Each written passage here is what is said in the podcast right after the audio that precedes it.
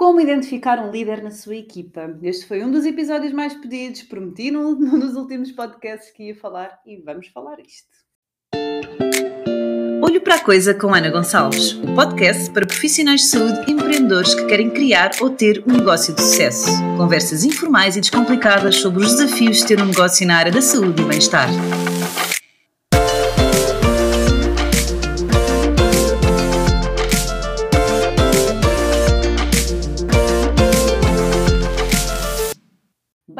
Ao episódio 101 do meu podcast Olho para a Coisa com Ana Gonçalves e espero que tenham adorado o episódio 100, foi magnífico, o feedback também foi muito bom, foi muito bom ter aqui o Luís a, a partilhar aqui a sua experiência, por isso se ainda não ouviram o podcast 100, têm que ir ouvir. e hoje traz-nos aqui um tema uh, que já tinha sido prometido, já tinha recebido mensagens a dizer Ana, não te esqueças deste episódio, por isso aqui está ele, que é como identificar um líder na nossa equipa, não é? Na sua equipa. Um, e isto é muito engraçado porque leva-me aqui à minha história, não é? Dos erros da Ana, é outra rúbrica que dava para, para criar, uh, porque uh, é muito engraçado quando nós percebemos que precisamos de alguém para liderar a nossa equipa, porque, uh, seja porque a equipa é grande, seja porque nós queremos ficar mais concentrados na parte da gestão e queremos delegar algumas funções, Uh, e percebemos que é realmente importante a equipa ter aqui alguém como líder. Podemos ser nós, mas muitas vezes esse papel uh, não, é, não é nosso, não é? O que acontece é que a equipa não nos vê como um, alguém igual a eles, não é? Ele, por mais que nós estejamos lá todos os dias a fazer as mesmas funções e tarefas que eles, nós vamos ser sempre os donos, o patrão, não é? Uh, o chefe da, da clínica. Uh, e sempre que nós passamos alguma informação, damos algum feedback, temos alguma ideia, eles vão sempre olhar para nós com aqueles óculos não é? de donos do, do negócio. Portanto, é, foi muito bom eu perceber na, na história das empresas quando se coloca aqui um líder, alguém que não é dono da empresa, alguém que é de igual, não é? veio de par com eles, uh, que faz realmente muito sentido e as, as informações, ser eu ou ser o coordenador, o líder a passar, é completamente diferente do impacto que tem na, na equipa. Por isso, muitas vezes me perguntam, ok, eu agora precisava de alguém, contrata alguém de fora, contra... vou promover alguém, não é? E, e, antes disto, não é? O exercício é ao contrário. Eu conto muitas vezes a história do Ricardo. O Ricardo era é um fisioterapeuta que eu tenho na, na Fisiotorres e que eu passei para coordenador porque ele é muito bom tecnicamente, ele tem uma agenda sempre, sempre cheia, é engaria clientes a andar na rua em Torres Vedras, tem uma muito boa relação com a equipa, eh, é alguém assim muito divertido, muito leve. E eu achei que é a pessoa que estava há mais tempo comigo, e na altura eu disse: Olha, Ricardo, eu preciso, fiquei doente, não é? eu preciso aqui de alguém que assuma este papel das coisas do dia a dia, e vais ser tu.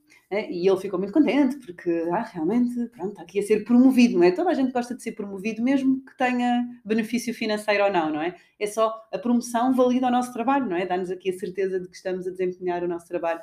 É um bom feedback positivo, não é? A promoção. E no decorrer da jornada aqui do, do Ricardo como, como coordenador, além de eu ter de me responsabilizado muito, portanto eu senti um grande alívio quando ele resolvia estas questões do dia a dia, ano após ano, a avaliação do Ricardo não era muito boa enquanto coordenador, ou seja, até era prejudicada a avaliação enquanto colaborador por ele ser uh, coordenador, não é? Porque tecnicamente era dos melhores e depois na coordenação falhava. Até que há um dia que o Ricardo vem ter comigo e, de uma conversa muito honesta, diz: Ana, eu não quero mais. E ele não quer mais. Ele, não, não, eu quero continuar a trabalhar contigo. eu imagino-me a trabalhar contigo muitos anos, mas eu não quero ter esta função. Nunca me perguntaste se eu queria. E eu não gosto. Uh, e eu, ah, realmente, eu nunca lhe tinha perguntado, não é? Eu simplesmente achei que ele ia ficar tão entusiasmado como eu, achei que ele era tão bom tecnicamente que ia ser um bom líder. Este é um dos primeiros erros que nós cometemos. E esqueci-me também de lhe perguntar, segundo erro, se ele queria, não é? Portanto, não quer dizer que os bons técnicos sejam bons líderes e não quer dizer que se, que eles vão querer, não é? Mesmo que nós identificamos que as pessoas têm competência. Eu achei muito louvável esta uh, e humilde, não é? Esta atitude do Ricardo, porque é quase como à vista de outros ele se fosse despromovido, não é? Mas ele disse mesmo: Eu não sou feliz, eu, eu uh, não quero ser, ser coordenador, adoro a equipa, adoro estar aqui, não, me quero, não quero estar neste, neste papel. E para mim, aquela aprendizagem foi mesmo muito importante porque ser líder é resolver problemas todos os dias, não é? E eu, hum, quando eu disse ao Ricardo que ele ia ser líder, eu pintei uma coisa, só coisas, coisas boas, não é? Tipo, ah, é tão bom, e vais ter aqui mais tempo, e vais ter aqui o poder de decisão, e vais. Um, mas efetivamente agora, quando alguém passa para líder, a pergunta é: tu estás disposto a todos os dias resolver problemas? A deixares de ter alguém que te motive, não é? Passares a ser tu a puxar e a motivar a equipa, eh, porque também é muito solitário, não é? Tal e qual como ser empresário, ser líder é muito solitário, porque a equipa não nos não, não, não é a equipa que nos, a equipa vai nos sugar, não é? Vai tirar a nós a motivação, vamos ter que ser nós a impulsionar que eles sejam motivados, que eles sejam bem. Passamos o dia a resolver problemas, aos chatices com o cliente, aos chatices entre a equipa, ou é alguém que falta, ou é alguém que pede férias na mesma altura que outra pessoa e temos que dizer que não. Uh, temos de ter muitas conversas difíceis um, e, e, nós temos que transmitir isto ao, nossa, ao nosso coordenador, não é? Portanto, não é por ser alguém que é muito fixe e que está bem com toda a gente e alguém que seja bom tecnicamente que tem realmente as competências para ser líder, não é?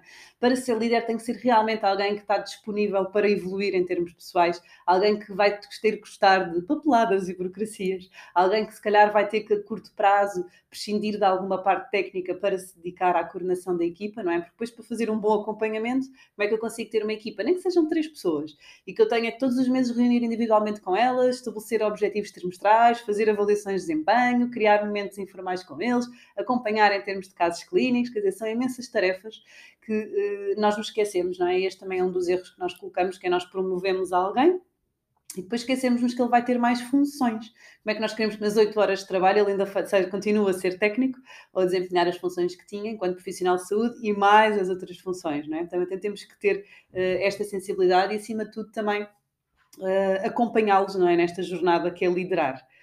Uh, por isso, como é que nós identificamos um líder na equipa? Primeiro, fazermos o contrário, que é o que é que eu preciso para um líder? O que é que um líder tem realmente que ter? Obviamente vocês vão perceber que há pessoas que têm, que vão ser o nosso braço direito, mas será que essas pessoas que vão ser esse braço direito, como é que elas vão gerir o conflito? Será que elas vão conseguir, quando alguém, eu também tive outra líder uh, na minha equipa que tinha muita dificuldade em dizer que não. Alguém que pedia para sair mais cedo, alguém que pedia as férias, ela dizia sempre que sim. O que é que acontecia? Ela é que tinha de fazer mais horas, ela é que não ia de férias.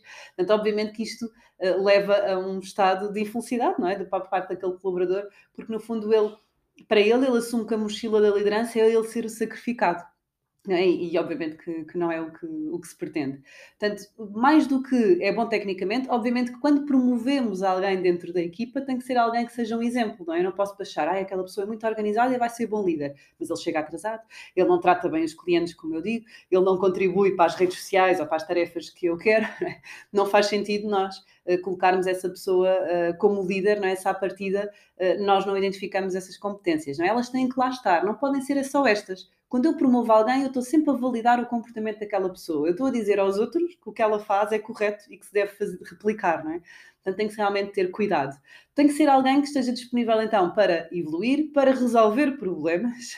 Tem que ser alguém que tenha realmente os mesmos valores que vocês. E vocês têm que formar verdadeiramente esta pessoa para ela tomar decisões tal como vocês iam tomar. E este também é um dos grandes desafios, que é como é que eu consigo garantir que os meus líderes, em determinadas alturas, vão reagir e vão ter a resposta, não é? E como? E às vezes perguntam, olha, como é que tu consegues? Eu passo tempo com eles, não é? Já não passo tanto com a equipa, mas eu tenho que formar os meus líderes, eu tenho que criar as reuniões com eles, os momentos informais, igual àquilo que eu digo que eles têm que fazer com, com a equipa deles.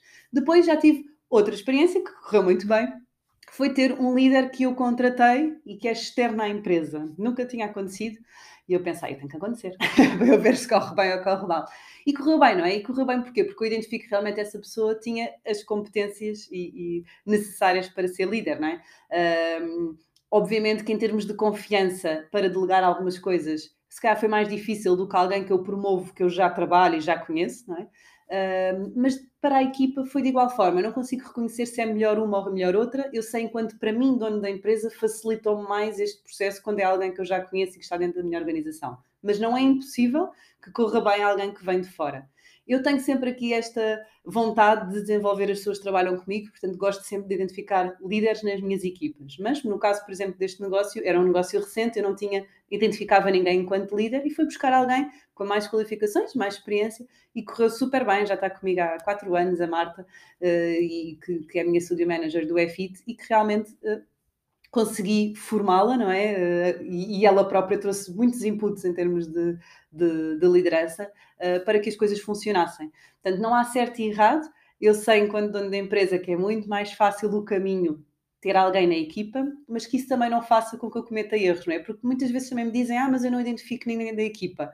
Pá, contratem alguém, uh, façam recrutamento, vão existir pessoas, boas pessoas, bons gestores, bons líderes de equipa uh, que, que, vos vão ajudar, não é? E não vamos colocar só alguém, que este é um erro, não é? Tipo, para não dar muito trabalho, para não ter que abrir recrutamento, porque as pessoas depois vão levar a mal não ter sido nenhuma delas.